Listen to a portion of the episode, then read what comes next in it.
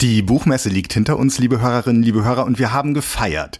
Die Gelegenheit zum Zusammenkommen mit so vielen buchbegeisterten Menschen, ob sie nun lesen oder schreiben oder für die Verbindung zwischen beiden sorgen. Die Gelegenheit zum Gespräch, an der wir Sie mit mehr als einem Dutzend Sonderfolgen hier im Bücherpodcast während der Messetage nach Kräften haben teilhaben lassen. Und wir haben Ottfried Preußler gefeiert, der am 20. Oktober 100 Jahre alt geworden wäre. Um ihn den Autor von so großartigen Büchern wie Der kleinen Hexe, dem Räuber Hotzenplotz und Krabat soll es an diesem fünften Sonntag im Oktober gehen. Mein Name ist Friedhof Küchemann und mit mir im Studio sind Tillmann Sprekelsen, Kinder- und Jugendbuchexperte in der FAZ und Preußler-Biograf und Jürgen Kaube für das Feuilleton der FAZ zuständiger Herausgeber. Freut mich sehr. Guten Tag. Hallo. Herr Kaube, in Ihrem Geburtstagsartikel denken Sie Preußler von der Magie her. Welches Bild ergibt sich so? Nun erst einmal, dass in sehr vielen äh, seiner Kinderbücher die Magie eine große Rolle spielt. Das Zaubern, die Hexe hatten Sie schon erwähnt.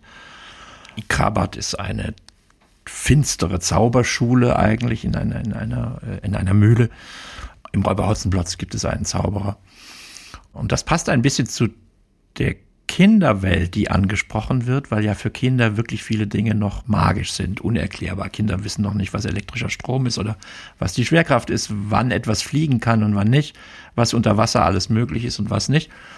Und insofern nimmt Preußel das sozusagen als ein sehr kindgerechtes Thema auf und thematisiert es aber auch selbst. Also er wird nicht nur gezaubert, sondern es wird über das Zaubern nachgedacht und über die Magie und wo liegen ihre Grenzen was könnte ihr Sinn sein? Wo liegen die Gefahren der Magie? Das wird in diesen Kinderbüchern auf eine ganz einfache und fast selbstverständliche Weise erzählt. Und es wird der Magie auch Grenzen gesetzt. Ja, die schönste Grenze, finde ich eigentlich, ist die Grenze im Räuber Hotzenplotz, wo der Zauberer alles möglich kann, Personen herbeizaubern, wegzaubern, einen Bann um sein Schloss legen, das, der undurchdringlich ist. Eine Fee in eine Kröte wird verzaubert. Aber was er nicht kann, ist die Schalen von den Kartoffeln wegzaubern, die er so gerne isst. Und dafür muss er Kasperl und Seppel, beziehungsweise er denkt, es ist Seppel, in Wahrheit ist es Kasperl, wenn ich es richtig äh, erinnere, versklaven. Und damit beginnt dann auch schon sein Ende. Also das ist, ist dann eigentlich auch schon die Situation, aus der heraus dann ein Ende der Zauberei entsteht, der Zauberer besiegt wird. Und das ist einfach sehr hübsch, dass man sagt, also der kann alles außer Kartoffeln schälen per Zauberei. Das geht nicht. Aber ich finde das auch eine sehr interessante Beobachtung, nämlich diesen Zusammenhang zwischen dem Ende der Zauberei und vorher jemanden versklavt zu haben. Denn genau das ist das, was im Krabat passiert. Im Krabat werden zwölf Burschen versklavt und ähm, der Zauberer am Ende, der schwarze Magier, der Meister, geht dann eben unter und mit ihm seine ganze Zauberei und die zwölf Mühlknappen sind frei. Ich glaube, auch das ist ein ganz wichtiger Punkt bei Preußler, dass er sehr dazu neigt, ähm, Zauberei zu beenden, Magie irgendwie abzuschaffen. In der kleinen Hexe ist es in gewisser Weise ja auch so, dass sie also die ähm, darunter leidet, dass sie noch nicht als erwachsene Hexe begriffen wird und deswegen nicht auf diesen Blocksberg äh, darf, zu dem großen Hexentanz. Dann geht sie da doch hin, dann wird sie erwischt, wird gemobbt, wird verurteilt. Man nimmt ihr den, den, den, den Besen ab, sie muss nach Hause laufen, kann nicht fliegen und sagt, jetzt muss ich mich aber anstrengen, eine gute Hexe zu werden. Das hat man mir aufgetragen, das macht sie dann auch. Sie studiert einfach, ja, nachdem es am Anfang immer noch so ein bisschen schief geht und sie möchte es regnen lassen und es kommt dann Buttermilch vom Himmel. Und sie verbessert sich und sie setzt die Magie ein, um Menschen aus Notsituationen zu helfen. Ja, der an Kälteschmerzen leidende Maroni-Mann oder die Frauen, die Wald, die Holz aus dem Wald holen und davon zu einem Förster da so gemaßregelt werden. Die Kinder, die den Ochsen, ihren Lieblingsochsen nicht beim Schützenfest verlieren wollen, weil er da als Preis ausgesetzt ist und das droht, dass er geschlachtet wird. Da hilft sie dann immer. Und dann erfährt sie gemeinerweise, dass die Hexen das nicht als gute Hexerei begreifen, weil es ja eine freundliche Hexerei ist. Daraus zieht sie dann den Schluss, dass sie den Hexen eigentlich ihre Besen und ihren ganzen Spaß wegnehmen muss. Und auch das ist im Grunde genommen eine Art Grenzsetzung, Grenzsetzung der Magie. Mit einer Kühnheit, der der Rabe Abraxas nur atemlos zuschauen kann und wir Leserinnen und Leser atemlos zuhören, wenn uns das vorgelesen, es als uns das vorgelesen wurde. Es ist ja, glaube ich, Herr Spreckelsen, eine Fortsetzung geplant gewesen, ja. also in der dann auch der Rabe auf einmal anfängt zu lesen und dann auch ein bisschen zaubern kann. Das ist aber nicht ausgearbeitet worden. Das ist, ähm, da sind einige wenige Notizen noch erhalten davon. Übrigens wäre das der erste Auftritt auch vom Räuber Hotzenplotz gewesen. Richtig, er wollte diese beiden Geschichten verbinden. Ja, genau. ja, ja. Aber ich finde es sehr interessant, äh, sich vorzustellen, äh, dass eben Zauberei bei Preußler dann eben auch was zu tun hat mit Lernen. Also das ist nichts, was einem so geschenkt wird, sondern bis hin dann eben zum Raben Abraxas, der lesen lernt, um dann auch das Zaubererbuch zu lesen. Und beim Krabbert, also wo dann die Zauberei abgeschafft wird, da spielt dieses Buch eine Riesenrolle. Also der dumme Juro oder der sich dumm stellt, macht das, damit er nachts da rumputzen kann und eben das Zauberbuch lesen kann in der Abwesenheit des Meisters. Aber in der Vorlage zum Krabbert, die Preußler benutzt hat, geht die Geschichte ganz anders weiter. Da ist nämlich nicht die Zauberei zu Ende, sondern Krabbert verlässt die Mühle als Sieger, aber mit dem Zaubererbuch unterm Arm sozusagen und zaubert fröhlich weiter. Und auch da ist dieser Wechsel zu, wenn du hier aus der Mühle rausgehst, dann das Buch wird vernichtet, so wie in der kleinen Hexe auch am Ende die ganzen Zaubererbücher vernichtet werden der anderen Hexen und dann hat es ein Ende. Mhm. Das ist interessant, weil das ist ja bis in die, in die jüngere Kinderliteratur. Wir denken, denken wir an Harry Potter, eine reine, reine Zaubergeschichte, in der es auch darum geht, äh, wer ist eigentlich der stärkere Zauberer, dieser Lord Voldemort oder, oder Harry selbst. Mit der Einschränkung, dass eigentlich Hermine die bessere Zauberin ist. Also es ist auch da nicht der beste Zauberer, der moralisch ausgezeichnete Held, sondern das ist in, eben in diesem Fall dieser Harry Potter, der es irgendwie über seine Eltern so eine Art Grundgüte mitbekommen hat. Und, und man, man sieht an solchen Beispielen, das ließen sich bestimmt noch viele andere anfügen, dass das ein, ein stehendes Motiv der Kinderliteratur ist. Und ich glaube, das hängt eben damit zusammen, dass jeder, der Kinder hat, weiß das ja. Es kommt irgendwann das Alter, an dem sie den Glauben verlieren, an den Weihnachtsmann oder an den Osterhasen oder oder auch an äh, Gespenster. Ne? Es gibt eine Zeit, an die ist jedes Knarren in, im Bett oder im Schrank irgendwie bedeutet eine Gefahr und irgendwann hat sich das Bewusstsein sozusagen naturalisiert und es ist klar, das Holz knarrt halt, weil es, weil es arbeitet, wie man sagt. Und nicht, weil da irgendeine Figur drin steckt oder, oder jemanden unter dem Bett ist. Aber für eine Zeit ist die Vorstellung, dass die Welt geistig bewegt wird oder so, äh, ich glaube ich, sehr vital bei Kindern. Und insofern erklärt sich, finde ich, auch viel an der Begeisterung, von der Begeisterung an den, an den preußlerschen Geschichten daraus, dass sie dazu so sehr gut passen und, und beschwichtigen. Dass sie also sagen, das sind jetzt ja keine Horrorgeschichten. Das gibt es ja dann auch, dass man irgendwann Bücher über Vampire liest oder, oder, oder, oder Frankensteins Monster. Aber Preußler besänftigt eigentlich viele Märchen, Mythen, Sagen, aus denen er, aus denen er schöpft. Es ist, ist ja auch im Hotzenplotz so, es liegt immer so eine leichte Ironie auch drüber. Ja, man kann Trost darin finden, dass selbst die Zauberer äh, alles andere als übermächtig sind. Die Preußler Töchter sagen ja auch, dass die kleine Hexe ihnen erzählt worden sei, um ihrer Angst, ihre Angst zu beantworten, dass es da draußen Hexen gäbe und schlimme Zauberei und so weiter. Nein, nein, gibt's nicht mehr.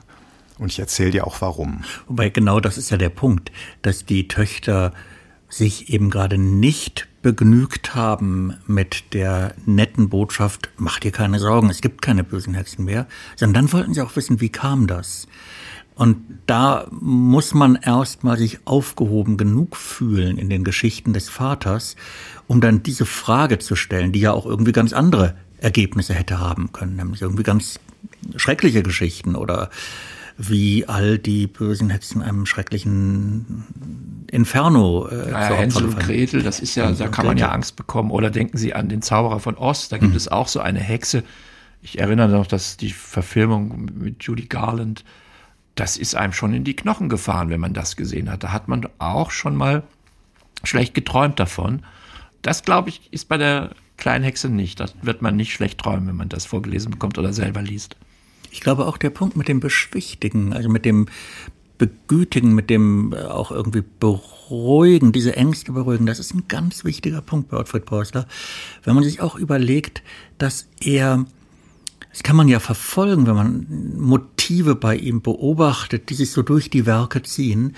Und ich habe oft den Eindruck, dass so in den späteren Verwendungen dieser Motive, diese Motive immer sanfter werden oder weniger bedrückend. Den Krabbert immer ausgenommen.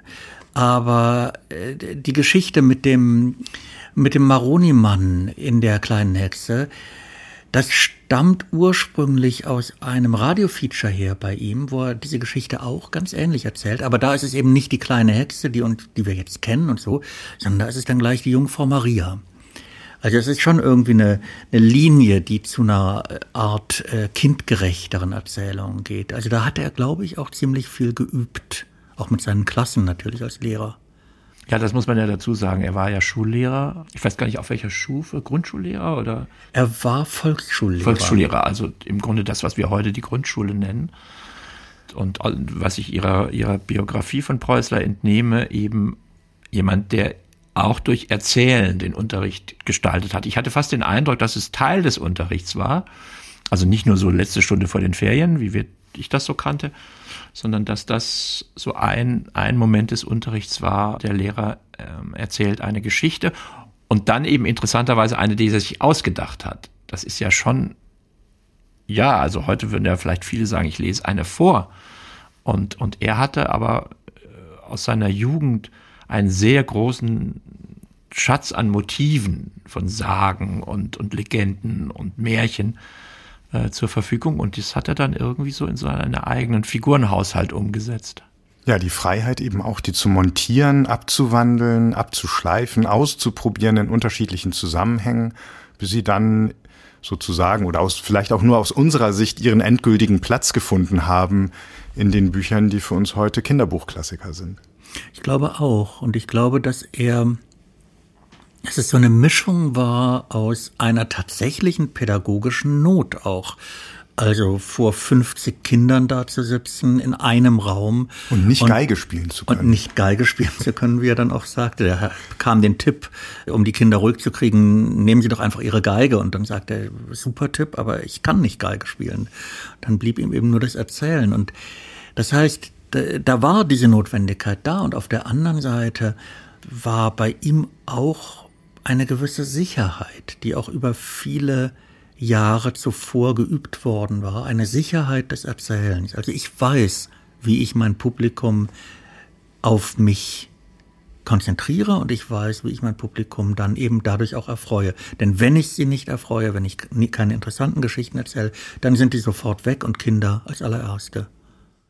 Dabei hat er ja, also zumindest in der Kriegsgefangenschaft und in der Nachkriegszeit sich auch zunächst an ein erwachsenes Publikum gewandt. Als erstes als freier Journalist oder in der Kriegsgefangenschaft mit einem Theaterstück oder mit Theaterstücken, aber dann eben auch, also durchaus mit literarischen Arbeiten und ist dann zurückgekehrt zum kindlichen, jugendlichen Publikum.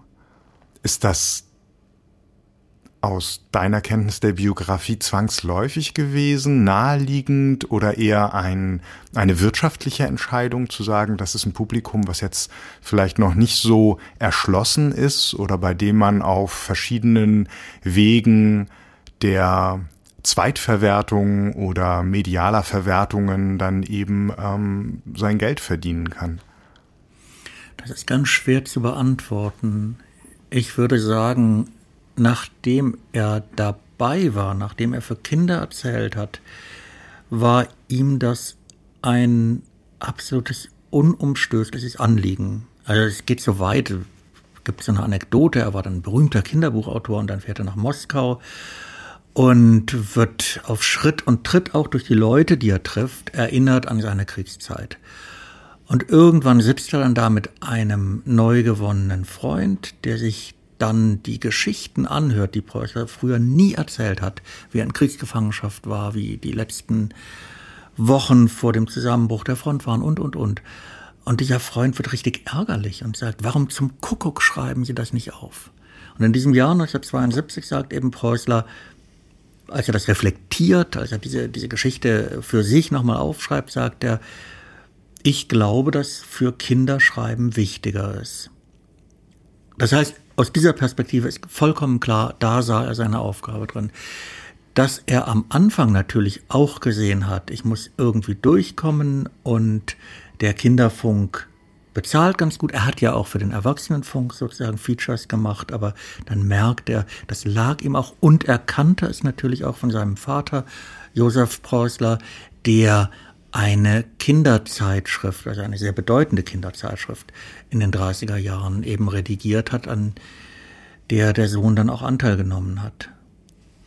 Ich glaube auch, dass es natürlich, das ist ja oft im Berufsleben so, dass man etwas macht aus Neigung, aber auch aus kontingenten Gründen. Es muss auch jemand da sein, der es einem abnimmt. Und wenn es dann Erfolg hat, und das hatte es ja relativ schnell, also das erste Kinderbuch, wenn ich es richtig sehe, der kleine Wassermann, das findet Aufnahme, kriegt, glaube ich, sofort einen, einen, einen Jugendbuchpreis. Äh. Genau. Und das ist ja dann die Aufforderung des Schicksals, mach weiter in dieser, in dieser Gegend. Ja, und, und dann hatte er einfach genug Einfälle. Also ich glaube, der, der kleine Wassermann, das beruht auf irgendeiner böhmischen Sage oder auch, auch aus seiner Welt, aus der er kam, äh, aus dem Böhmischen. Da glaubt man eben offenkundig in dieser Weltgegend ganz stark an Wassermänner. Äh, und, und dann hat er das eben verkleinert. Das ist ja auch so eine auffällige Geschichte. Das kleine Gespenst, die kleine Hexe. Und, und ich fand es eben unglaublich. Ich musste richtig lachen, als in ihrem, ihrem Buch man lesen kann, dass er sogar das Projekt eines kleinen Riesen hat. Erinnert fast an den Scheinriesen bei Michael Ende. Und dann macht er aber mit etwas anderem weiter, zum Beispiel Räuber Hotzenplotz. Das ist, geht jetzt nicht aus einer Sage hervor. Das ist ja eigentlich so eine Art Commedia dell'arte Situation, Kasperle-Theater, äh, ohne Krokodil könnte man sagen. Obwohl das auch an kommt einer Stelle kommt, kommt dann auch ein Krokodil vor. Ich glaube, das ist so das Haustier dieser Frau mit der, mit der mit der Kugel. Mhm. Schlotterbeck. Frau Schlotterbeck, genau. Also eigentlich eine, eine Sache, die man so vom aus dem Theater eigentlich kennt, diese Figurenkonstellation mit Kasperl und Seppel, die dann da auch ganz erklärungslos eingeführt wird. Es ist eine Kleinstadt mit Polizei, Spritzenhaus, äh, alles Mögliche gibt es da.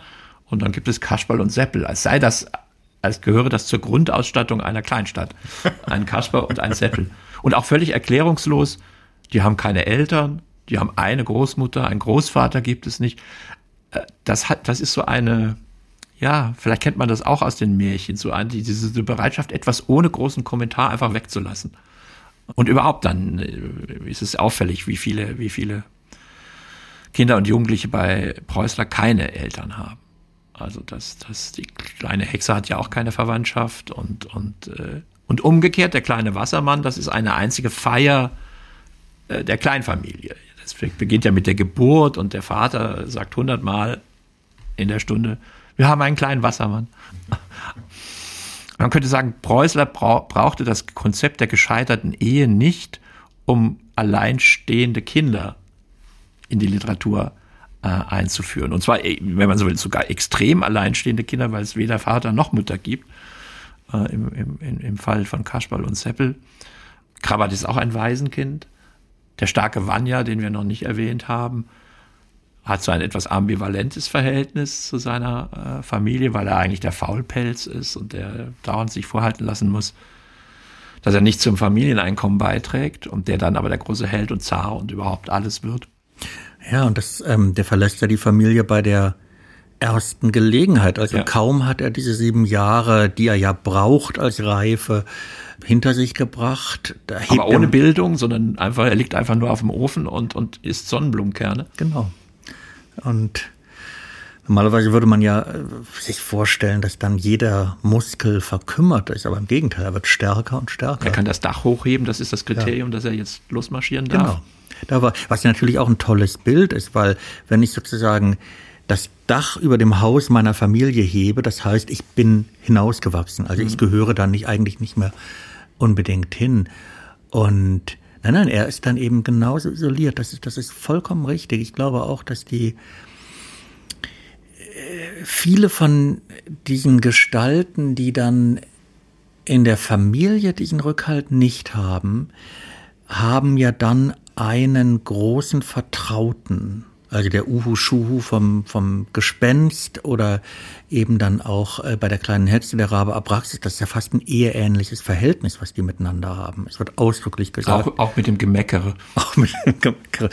Äh, es wird ausdrücklich gesagt, der Rabe, der eben keine Familie gründen will mit einer Rabenfrau oder so, sondern er will halt bei der, bei der Hexe bleiben. Ja, das Gemeckere, das stimmt. Hotzenplotz war ursprünglich ein Ausweichprojekt, als Preußler merkte, dass es mit dem Krabert dann doch länger dauert, als er sogar dem Verlag schon versprochen hatte. Und es gibt in der Familie eine Geschichte um die Entstehung von Krabert herum, an die ich gerade denken musste, als wir es vom Magischen hatten, weil die so ein bisschen auch mit ähm, psychosomatischen Schwierigkeiten dann so ins Unheimliche hineinragt. Also der der böse Zauberer im Krabert, der Müller ist einäugig. Ottfried Preußler bekam Schwierigkeiten mit einem Auge beim Schreiben, musste dann also krankheitsbedingt, steht im Raum zumindest, abbrechen. Was hat ihm das Schreiben am, am Krabert so schwer gemacht? Ich glaube, als er anfing, den Krabert zu schreiben, hat er gedacht, er macht das, was er schon mehrfach getan hat vorher, nämlich, also siehe die Schildbürger, er nimmt sich einen Stoff, dieser Stoff ist irgendwie schriftlich fixiert, er legt sozusagen das Buch neben sich, lässt sich davon inspirieren, erzählt es frei nach. Und so gab es auch ein Krabbert-Buch, eine Krabbert-Fassung, die kannte er von Kindheit auf, ist dann wieder daran erinnert worden, hat gedacht, naja gut, dann nehme ich das und erzähle den Krabbert. Und dieser Krabbert wäre ungefähr so gewesen, wenn er der Vorlage entsprochen hätte. Erstes Drittel Krabbert auf der Mühle, die Drittel zwei und drei krabbert aus der Mühle entlassen, ähm, zaubert als guter Zauberer in der Lausitz rum. Und als er das machte, hat er gemerkt, so kommt er nicht weiter. Diese Geschichte lässt sich für ihn so nicht erzählen. Und dann hat er abgebrochen, hat, genau wie du sagst, erstmal den, den Räuber Hotzenplotz mal soeben geschrieben und hat sich dann aber über elf Jahre lang immer wieder an diesen Stoff rangerobbt. Es gibt in der Staatsbibliothek zu Berlin gibt es also hunderte von Seiten mit verworfenen Krabbert-Kapiteln, hochinteressant, die nur sehr entfernt an das erinnern, was wir jetzt in Buchform haben. Aber ich weiß nicht, wie es anderen geht, als ich den Krabbert das erste Mal gelesen habe, natürlich ohne all diese Dinge auch nur zu ahnen, hatte ich das Gefühl, ich habe es zu tun mit einem außergewöhnlich dicht geschriebenen Werk. Mit einem Werk wirklich wie aus einem Guss. Auch diese äh, perfekt abgezirkelte Harmonie der drei Jahre mit den sich wiederholenden Motiven über die drei Jahre, die aber dann so weit verändert werden, dass sie die Erlösung Kraberts ermöglichen. Mir erschien das immer als ob das sozusagen, wie gesagt, aus einem Wurf, als ob das einer so hingeschrieben hätte. Ich finde, unter den Büchern Preußers ist Krabat eigentlich das Beklemmendste in gewisser Weise. Es ist ja sehr dicht geschrieben und wenn ich mich daran erinnere, das ist jetzt nun wirklich sehr lange her, dass ich das gelesen habe, da war das nicht so, dass man von Anfang an denken konnte, das wird schon gut gehen. Ja, was man bei der kleinen Hexe, bei allen Komplikationen, die sie zu erleiden hat, man weiß, irgendwann wird diese Mume um besiegt sein. Und, und äh, im kleinen Wassermann gibt es diese Spannung ja eigentlich gar nicht richtig. Das Allenfalls mit dem neuen Auge. Ja, das neuen Auge sicher so. Okay, aber. Aber das ist, das ist dann so als Kind ja ohnehin so, dass man denkt, im kleinen Wassermann werden sehr viele Sachen sehr nett geschildert, die in der Wirklichkeit nicht so nett sind. Die sind in der Wirklichkeit eher kalt und glitschig und vielleicht auch ein bisschen eklig also als ich es las, das war noch die Zeit vor Sushi-Essen. Äh, also da war die Vorstellung, dass man Fischrogen essen soll, war mir damals fremd. Also, aber auch das kleine Gespenst hat keine wirklich dramatische äh, Situation. Ja, das ist alles überschaubar. Beim Krabat weiß man eigentlich nicht, ob das nicht auch schief geht.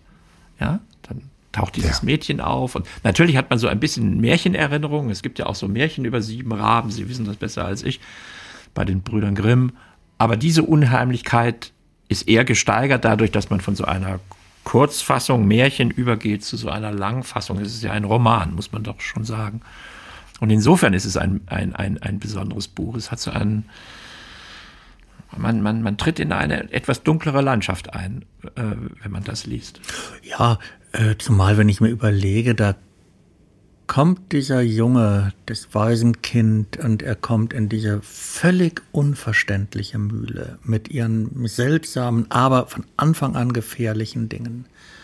Und dann kommt einer von diesen Müllknappen und der nimmt sich seiner an und der erklärt ihm alles. Und der hilft ihm, wenn er da in der Mehlkammer komplett bestäubt ist und so weiter. Und ausgerechnet dieser einer, dieser Tonder, der sowieso schon so melancholisch ist und voller Todesahnung. Ausgerechnet dieser Tonder stirbt am Ende des ersten Jahres. Genau, das ist ein großer Unterschied zu, zu äh, vielen anderen Büchern. Da kommt der Tod ja gar nicht, gar nicht vor. Selbst wenn der Räuber irgendwie sieben Messer im Gürtel stecken hat, äh, die kommen ja nicht wirklich zum Einsatz gegen eine Person. Äh, das Schlimmste ist da, dass man im Spritzenhaus eingesperrt wird oder so, oder in einer Höhle und mhm. so. Aber das, äh, wie soll man sagen, das ist, da ist der Tod nicht da. Und in Krabat ist der Tod sehr präsent. Inklusive, dass man da verscharrt wird, äh, ohne, wie es heißt, ohne Pastor und Kreuz. Also die, es wird eigentlich nichts unternommen, um diesen Tod von Tonda in irgendeiner Weise abzumildern. Mhm. In dem starken Vanya gibt es das natürlich auch, dunkle Szenen, diese Hexe Babi, Baba Yaga. Baba Yaga, die da auf einem Ofen über einen Sumpf reitet, auch eine ganz reizende Vorstellung und etwas unheimlich. Kämpfe mit irgendwelchen Gegnern, äh, äh, aber das ist dann mehr das ist mehr eigentlich so Odyssee äh, oder, oder, oder Ilias. Also das ist mehr so große Riesen gegen kleine, aber kräftige Menschen. Da ist der Tod mehr so ein, naja, also mehr so etwas, was in der Sagenwelt halt un, un, un, un, unvermeidlich ist. Aber bei Krabat ist es ja, wie soll man sagen, es ist der tatsächliche Tod eines unschuldigen Wesens. Äh, äh, und, es, und es drohen ja weitere Tode. Und es ist ja, glaube ich, so, dass der Müller selbst davon lebt, dass jedes Jahr einer stirbt. Genau.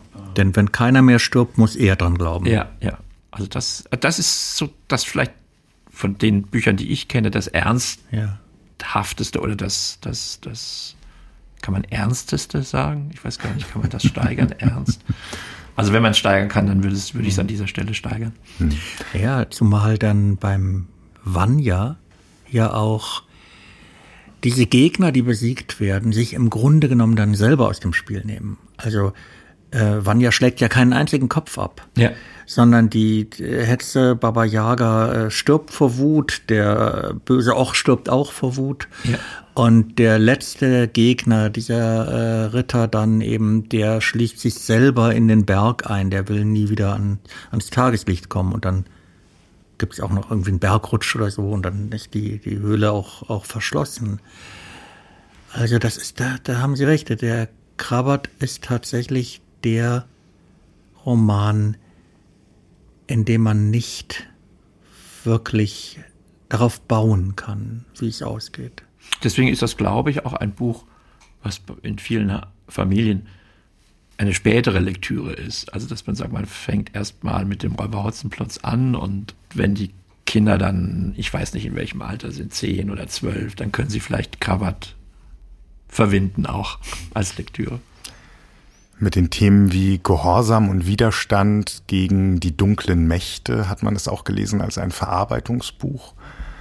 Preußlers, ähm, der in der Zeit des Nationalsozialismus Jugendlicher war. Und es gibt aus dieser Zeit aber ein Buch, das erst seit wenigen Jahren wieder in den mehr oder weniger öffentlichen Blick geraten ist. Das ist das Erntelager Geier, in dem es um die Erlebnisse ja, Jugendlicher, HJ-Jugendlicher ähm, Erntehelfer geht, die sich dann eben in einer Gruppe zusammenfinden und Dinge untereinander ausmachen und mit anderen ausmachen. Und es ist durchaus, wenn man es heute liest, im Einklang mit der NS-Ideologie geschrieben. Was heißt es, wenn man von heute aus drauf schaut und äh, in einem Werk und in einem Leben wie dem Preußlers auch diese Seiten findet, diese Anklänge findet, diese Zeit einfach wiederfindet? Naja, also er hat dieses Buch geschrieben, das Erntelager Geier, und es ist in der Tat genau wie du sagst, da ist wirklich ganz klar die NS-Ideologie drin und übrigens auch interessanterweise eine Einsicht dieser Kinder wird hergestellt, nämlich in den Krieg als, wie es einmal heißt, als heilige Notwendigkeit. Das heißt, die Kinder wissen ganz genau, wir sind hier, wir sind die Erntehelfer, damit andere vom Dorf in den Krieg ziehen können. Es wird so ein Beispiel genannt von einem Jungen, der da eben mit sehr jungen Jahren den, den ganzen Hof schmeißt, weil eben alle anderen weg sind. Und es werden dann auch die äh, Propagandaberichte der Wehrmacht werden dann studiert, eifrig von diesen Kindern. Das ist die eine Seite. Und die andere Seite ist eben, wenn man sich anguckt, diesem Buch, was auf Konformität setzt, stellt Preußler dann eben die kleine Hexe gegenüber, wenige Jahre später. Das heißt, eine Figur, die sagt, wenn sämtliche Hexen dieser Welt definieren wollen, was das ist, eine gute Hexe, ich definiere es nach meiner eigenen. Ich horche in mich selber hinein und ich treffe selber die Entscheidung darüber, was gut ist und was nicht gut ist. Also das komplette Gegenteil eigentlich zu dem, was propagiert wird eben in Erntelager Geier. Und ich finde eigentlich diese Entwicklung sehr interessant. Ich meine, es ist sicher so, wie Sie es gesagt haben, dass er in jungen Jahren, man muss auch bedenken, wir feiern den 100. Geburtstag, also ist er 1923 geboren. Er war 20, als er in Kriegsgefangenschaft so, geriet. Schreibt er benommen durch diese Ideologie äh, dieses Buch. Er ist auch später noch voller Heimweh nach seiner böhmischen Heimat und er hat die Konflikte zwischen den Tschechen und den Deutschen mitbekommen. In Briefen, die Sie zitieren, kommt das sehr deutlich heraus leidet unter der Vertreibung und, und, und, und hat aber ein begrenztes Engagement auf dieser sudetendeutschen Seite und, und, und, ähm, und, und ist sich auch der, der unfassbaren Gräuel bewusst, die die Deutschen über, über auch diesen Teil der Welt äh, äh, gebracht haben. Und ich würde da, wie in anderen Fällen auch sagen, wie, gerade wie Sie es getan haben, Herr Spreckelsen, dass man sagt, so ein Buch Erntelager Geier. Was bedeutet das dann, wenn man auf der anderen Seite den anarchischen Hotzenplotz hat, wo man sagt, das ist ja auch bestimmt kein Buch, äh, bei dem man Unterwerfung unter Autoritäten lernt. Der Hauptwachtmeister macht einen durchaus gemischte, gemischten Eindruck als Autorität, nämlich eigentlich einen lächerlichen. Die kleine Hexe ist renitent, das, das, das, das kleine Gespenst, das lässt sich gar nicht politisieren. Der starke Vanya ist eigentlich auch, obwohl er dann am Ende Zar ist, würde man das kein zaristisches Märchen nennen wollen, äh, weil er eben eigentlich der Faulenzer ist und der, der, das schwarze Schaf der Familie. Also der war bestimmt nicht, ähm, wie hieß das, flink wie ein Wiesel und hart wie Kruppstahl. Ähm, das, oder zäh wie Leder, das waren, sind, sind diese Figuren alle nicht. Und dann würde ich sagen, lebt man das Lebenswerk neben dieses Erntelager Geier und dann würde man sagen, ist noch Gegenstand der literaturgeschichtlichen Erforschung, aber, aber in Bezug auf das, was Preußler geleistet hat, ist es doch dann nicht wirklich von Gewicht, würde ich sagen. Also wir, wir, wir bewundern ihn ja auch nicht als Autor dieses Buches, sondern, sondern, sondern dieser, dieser vielen anderen. Interessant ist dann, wir hatten uns kurz auf dem Weg hierher drüber unterhalten, dass er so in diesen Zeiten um 1968 und danach so stark unter Beschuss gerät von so genannten Kinderbuchexperten, die ihm, ähm, die ihm vorgeworfen haben, heile Welt, äh, Schilderungen von Verhältnissen zu bunt, zu freundlich. Äh, die Kinder, von den Kindern wird alles Schwierige ferngehalten, was es nun, wir hatten es besprochen, für Krawatt nun gerade nicht gilt. Mm, aber da gab es dann auf einmal von, ich sage es jetzt mal etwas kompakt, von links so eine Art Aufruf zu mehr Realismus in der, in der, in der Kinderliteratur und zu mehr kaputten Familien und zu mehr Konfrontation des Kindes mit dem, was dann diese Kritiker für die Realität äh, gehalten haben. Wenn man das heute nachliest, Sie zitieren es ein bisschen in Ihrem Buch, dann ist man da eigentlich immer kurz davor, so ein bisschen zu lachen und zu sagen, was, was, was, was macht ihr da eigentlich? Äh, ähm, erstens ist die Welt gar nicht heil. So, so, ja, so eine Welt, in der es irgendwie die Oberhexe und die Mumurumpumpe gibt, ist keine heile Welt und, und, und, und eine Welt, in der es den Räuber gibt und, ähm, und den, insbesondere diesen Petrosilius Zwackelmann, das ist ja auch eine eher, eher unangenehme Erscheinung. Heil ist das nicht. Auch wenn es halt ein Zauberer ist und jetzt nicht ein Konzernchef oder ein Bürokrat oder so etwas. Ja, das mit dem Konzernchef, ich glaube, das hätte denen eingeleuchtet. ähm, das, das stimmt. Ich glaube tatsächlich, ich meine, es ist ja nichts gegen einzuwenden, wenn man sagt, ähm, wir wünschen uns ein realistisches Kinderbuch. Und das hat es ja dann auch gegeben. Das ist ja die große Zeit von Peter Hertling und Nöstlinger und wirklich auch sehr bedeutenden Autoren die dann eben realistisch schreiben. Oder ich habe mal eine Veranstaltung mit äh, Peter Hertling äh, erlebt, da wollten wir über Kinderbücher sprechen und das erste Buch war eines, wo ein Junge mit einem Bär in einem Boot fährt und die beiden unterhalten sich und Peter Herting hat nur gesagt, äh, ich mag keine sprechenden Tiere. Und dann war es sehr schwierig, hinterher über dieses Buch zu sprechen, wo ja ein Tier die ganze Zeit spricht. Aber also ich verstehe das und ich respektiere das auch. Nur was Preußler eben widerfahren ist, also dieser äh, Kübelunrat oder diese vielen Kübelunrat, die da über ihn ausgegossen wurden, die gingen ja davon aus, dass alles, was nicht diese Form von Realismus erfüllte, per se politisch, moralisch, weltanschaulich und vor allem pädagogisch fragwürdig sei. Und der äh, ein Vorwurf gegen ihn war ja auch gerade der, dass gesagt wurde, da ist uns zu viel Magie drin. Das gibt's doch gar nicht. Ein Zauberer, äh, ein Hexengespenst und was auch immer. Aber was sie überhaupt nicht gesehen haben, ist, wie, Sie haben es ja eben gesagt, bei, bei dem ähm, bei der kleinen Hexe das Mobbing etwa. Wo wurde jemals so eindrucksvoll im Kinderbuch Mobbing dargestellt, also in der Zeit, wie äh, in der Szene, wo die kleine Hexe, die sich eingeschlichen hat, äh, dann einer, Kollektiv äh, einer Strafe unterworfen wird, wo jeder mal draufhaut und jeder ihr. Interessanterweise die Oberhexe noch so eine mindere Strafe vorsieht und dann sagen alle, ja, nein, sie muss bestraft werden. Dann gibt's die Strafe und dann kommt diese Mummerum-Pumpel und schreit noch, nein, das ist viel zu wenig. Sie muss noch härter bestraft werden. Also so, so, so eine Art Strebertum im Mobbing auch noch.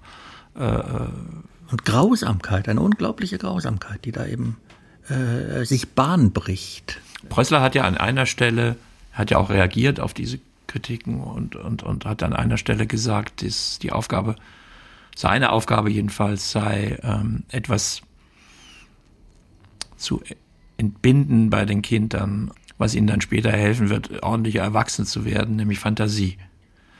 Also dass man sagt, das ist, äh, das gibt es im Realismus auch. Es gibt ein sehr schönes Buch eines Romanisten, das heißt Die Fantasie der Realisten. Aber das wäre ja dann das Niveau, auf dem man sich dann einigen könnte, dass man sagt, wenn es, wenn es der Fantasie hilft, dann ist es gut. Und, und, und das wird man äh, seinen Büchern schwer abschreiben können, dass das sehr, sehr fantasieentbindende Erzählungen sind. Und insofern, und insofern, wie soll ich sagen, pädagogisch, ich finde das Wort gar nicht schön, aber äußerst hilfreiche Bücher. Ja. Hm. Lustige hm. Bücher natürlich auch einfach. Und, und, und, und ich kann mir selbst wenn ich jetzt an Frau Nöstlinger zum Beispiel denke, das sind ja auch keine Bücher, das sind ja auch keine Industrieromane oder oder oder äh, wo es um den Autoverkehr geht oder um die Umweltverschmutzung oder irgend so etwas, sondern das sind so Familienszenen und da gibt es halt in der Familie Streit und und und es gibt irgendwie Freundschaften gehen auseinander und und alles aber auch mit sehr viel mit sehr viel Witz geschrieben. Also ich habe den Eindruck, es gab so eine Zeit, das ist vielleicht heute gar nicht mehr so, wo von den Kindernbüchern doch zu viel Moralunterricht äh, verlangt wurde und dann übersehen wurde, wie Sie es gerade gesehen, wie Sie es gerade gesagt haben, dass es den ja eigentlich gibt.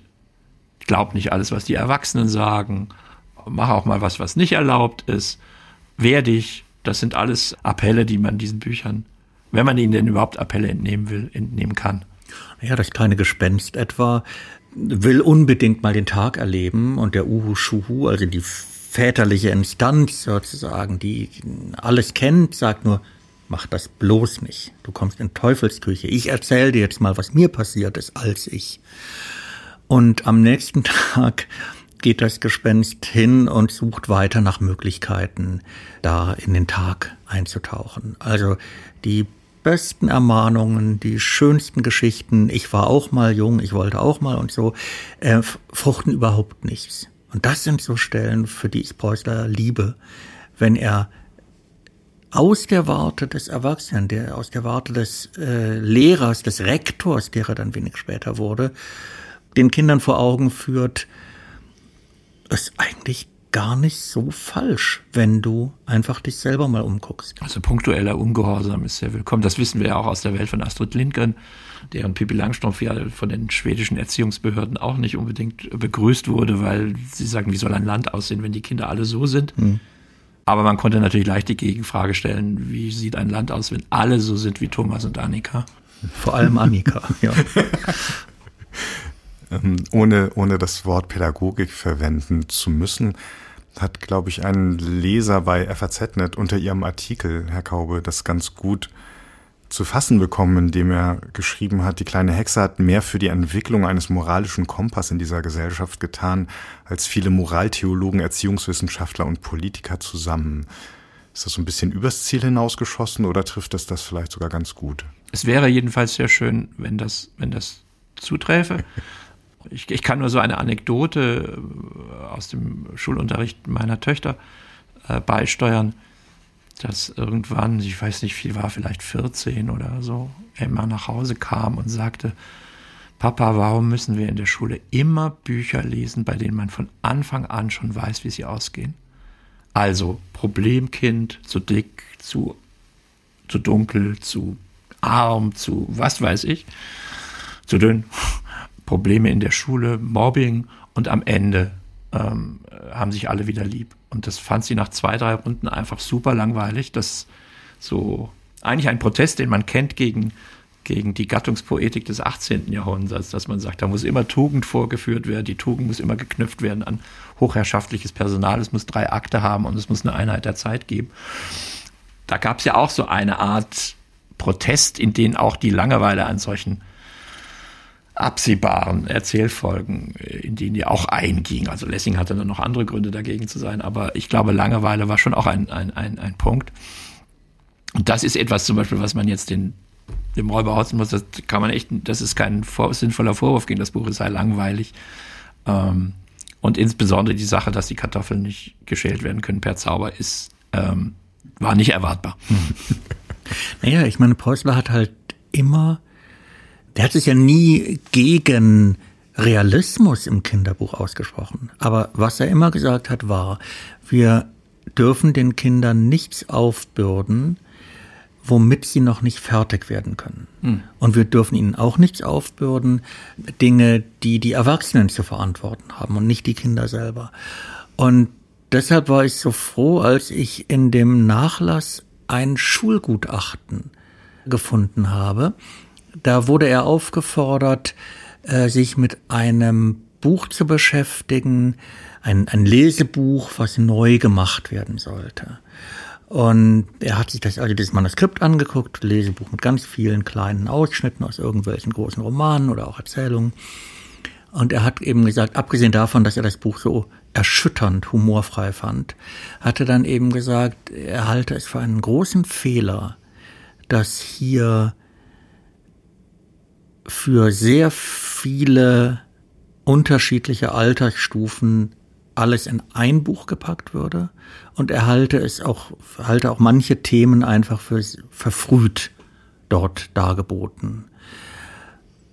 Was er aber auch eingefordert hat, war, dass er gesagt hat, dann gibt's da diese Geschichte mit dem Traktor, und dieser Traktor ist das Böse und die traditionelle Landwirtschaft ist das Gute. Das ist Quatsch. Warum können wir den Kindern nicht die Welt in dem Zustand zeigen, wohlgemerkt in dem zivilisatorischen Zustand zeigen, in dem sie ist. Das heißt, wenn die Landwirtschaft über Traktoren funktioniert, hat es keinen Zweck, wenn wir noch so tun, als würden die Leute da alle mit ihren großen äh, Schaufeln auf dem Rücken äh, rumlaufen. Und, und zugleich, und zugleich ist es, glaube ich, wichtig zu sehen, dass es natürlich eine Art Nostalgie bei ihm gibt. Also die sind einem immer so kleinstädtische Verhältnisse, sehr übersichtlich, sehr der Mühlenweiher ist eine, ist eine Art Idylle auf eine gewisse Weise. Wie gesagt, das Neunauge mal abgezogen. Und insofern könnte man sagen, ja, er wendet sich auch untergegangenen Welten zu. Das ist ja automatisch so, wenn der Räuber barfuß durch den Wald läuft, dann würde man sagen, das ist schon lange her, dass Räuber barfuß durch den Wald gelaufen sind und sich vor allem äh, damit beschäftigen, älteren Damen äh, die Kaffeemühle wegzunehmen. Das ist ja eigentlich kein sinnvolles Ziel eines Verbrechers heutzutage. Ähm, könnte man sagen, das ist nostalgisch. Ja, vielleicht. Aber ich weiß auch da nicht, ob nicht die, ähm, das Lesen der Geschichten vom Mühlenweiher nicht auch dazu beiträgt, ein Gefühl dafür zu erwecken, was wir verlieren, wenn wir aus dem Mühlenweiher ein Freibad machen oder den Waldroden oder was immer, ja. Das wird heute oft so ein bisschen inkriminiert. Ja, romantisches Naturverhältnis. Ja, warum denn nicht? Man darf jetzt nicht so dumm sein, das hatten Sie ja gerade gesagt, zu sagen, äh, wir kommen ohne Traktoren aus. Das dann würde die Romantik in, in, in, in Unkenntnis oder, oder Blindheit um, um, umschlagen. Aber der romantische Impuls selber, das ist ja eigentlich ein ganz vernünftiger Impuls. Der kommt dann wahrscheinlich nicht vom Kopf aus, das ist wahrscheinlich ein Gefühl, das man da entwickelt. Aber das ist das Gefühl, das wir ja zum Beispiel in jeder Form des Tourismus auch haben. Die Leute fahren ja auch ungern in Betonlandschaften. Warum? Ja, die schauen sich ja gern, also die wenigsten, es mag ein paar geben, aber es, normalerweise schaut man sich jetzt nicht irgendwie eine Industrieanlage an oder so etwas in den Ferien, sondern die Berge, das Meer, die Insel, so. Das ist ja aus Gründen so und das gibt es ja immer noch. Vielleicht mit der Paradoxie, dass wir durch Tourismus viele diese Dinge auch zerstören. Aber darüber muss man dann reden und darüber muss man mit Erwachsenen reden. Das ist, finde ich, ganz wichtig, was Sie gesagt haben. Es gibt so einen Satz von Hannah Arendt, die sagt, in Bezug auf politischen Unterricht, damals äh, die Frage der Schwarzen in Amerika. Und sie sagt immer, die Leute wollen das so gerne in den Schulen gelöst wissen, diese Probleme. Und sie sagt, das sind aber keine Probleme der Kinder, das sind erstmal Probleme der Erwachsenen.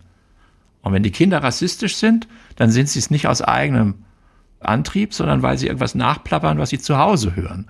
Und insofern ist es falsch, dass die Erwachsenen sich ein gutes Gewissen machen, indem sie Lehrpläne oder Kinderbücher schreiben, äh, in denen dann die ganzen Umwelt und was weiß ich für Problematiken thematisiert werden, anstatt selber.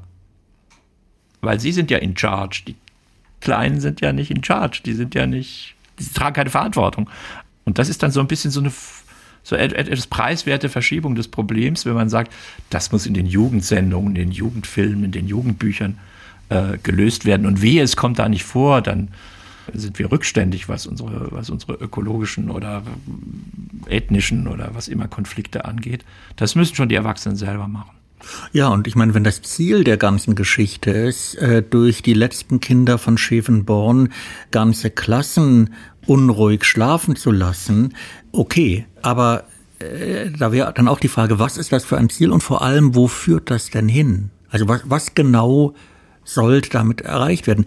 Ganz abgesehen davon übrigens, dass ich auch doch sehr dafür plädieren würde, dass äh, wenn ich in der Schule Literaturunterricht habe, wenn ich im Deutschunterricht Bücher lese, sollte es doch bitte auch eine Rolle spielen, dass ich dadurch ein ästhetisches Bewusstsein äh, äh, hervorbringe oder schärfe. Also dass ich eben Kinderbücher ähm, und Jugendbücher lesen lasse, die eben auch eine Ahnung davon vermitteln, warum lese ich eigentlich und was habe ich davon, wenn ich lese. Und ich glaube tatsächlich, dass Vorlesen und oder Erzählen von Preußler, von Preußler Büchern vermittelt dann eben auch so etwas, wir haben da noch gar nicht drüber gesprochen, etwas über die Schönheit von Sprache. Denn Preußlers Sprache ist einfach eine ungeheuer gediegene, ähm, schöne, interessante, Sie haben es gesagt, eigentlich niemals langweilige äh, Sprache. Und wenn man sich fragt, was bleibt vielleicht von Preußler oder warum bezeichnen wir ihn als einen Klassiker, warum wird er immer noch aufgelegt und in so hohem Maße, dann spielt, glaube ich, die Sprache eine Riesenrolle. Ja, und er hat eigentlich in, in vielen Texten, ich weiß nicht, ich würde es nicht Ironie nennen, aber so ein so ein Humor, der so drüber liegt. Das äh, mit den Kartoffeln hatten wir schon, aber auch auch ähm, der Wechsel des Wassermanns vom Wasser an die ans Ufer und dann diese Frage, diese kindliche Frage, äh, schwimmen die Libellen eigentlich? Und dann muss erklärt werden, nein, das ist Fliegen, das ist was anderes, Luft ist was anderes.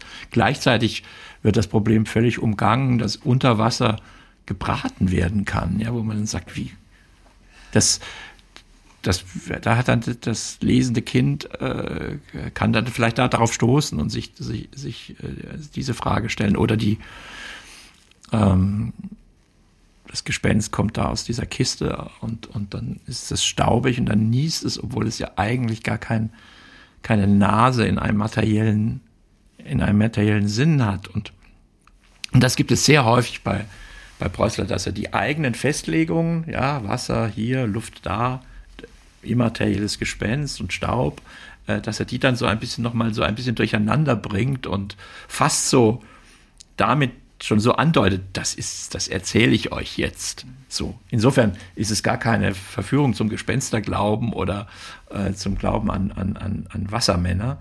Ähm, das ist, glaube ich, gar nicht seine Absicht.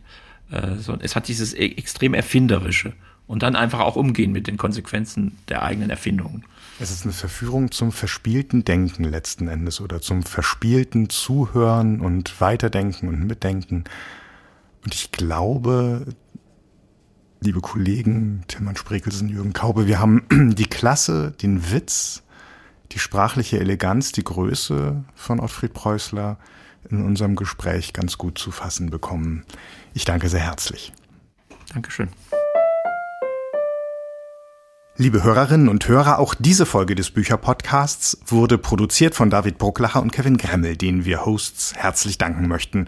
Uns vier vom Bücherpodcast, also Maria Wiesner, Kai Spanke, Paul Ingendey und mich, können Sie mit Fragen, Anregungen und Kritik wie immer am besten per Mail erreichen unter der Adresse bücher-podcast.faz.de, Bücher mit UE. Sie finden uns überall, wo es gute Podcasts gibt und bei Instagram finden Sie uns als @faz-bücher, auch hier mit UE. In der kommenden Folge begrüßt Paul Ingendey Sie hier im Bücherpodcast. Er spricht mit unserem Kollegen Tobias Rüther über dessen Biografie von Wolfgang Herrndorf. Für heute vielen Dank fürs Zuhören und bis dann.